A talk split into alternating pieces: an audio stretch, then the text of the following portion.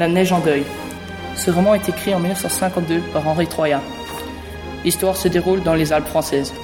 Issei est un berger vivant heureux dans ces montagnes. Mais un jour, un événement se passe. Un événement qui va changer la vie d'Issei. Maintenant, il élève des moutons avec son frère, Marcelin. Revenant de la montagne avec ses moutons, villageois lui raconte qu'un avion s'est craché derrière les montagnes. Le lendemain, Marcelin et Issei se disputent, car Marcelin veut vendre la maison pour aller vivre en ville. Un jour, Issei apprend qu'un de ses amis est allé vers l'avion, mais apprend aussi qu'il est mort. Marcelin décide d'aller vers l'avion pour voler l'argent.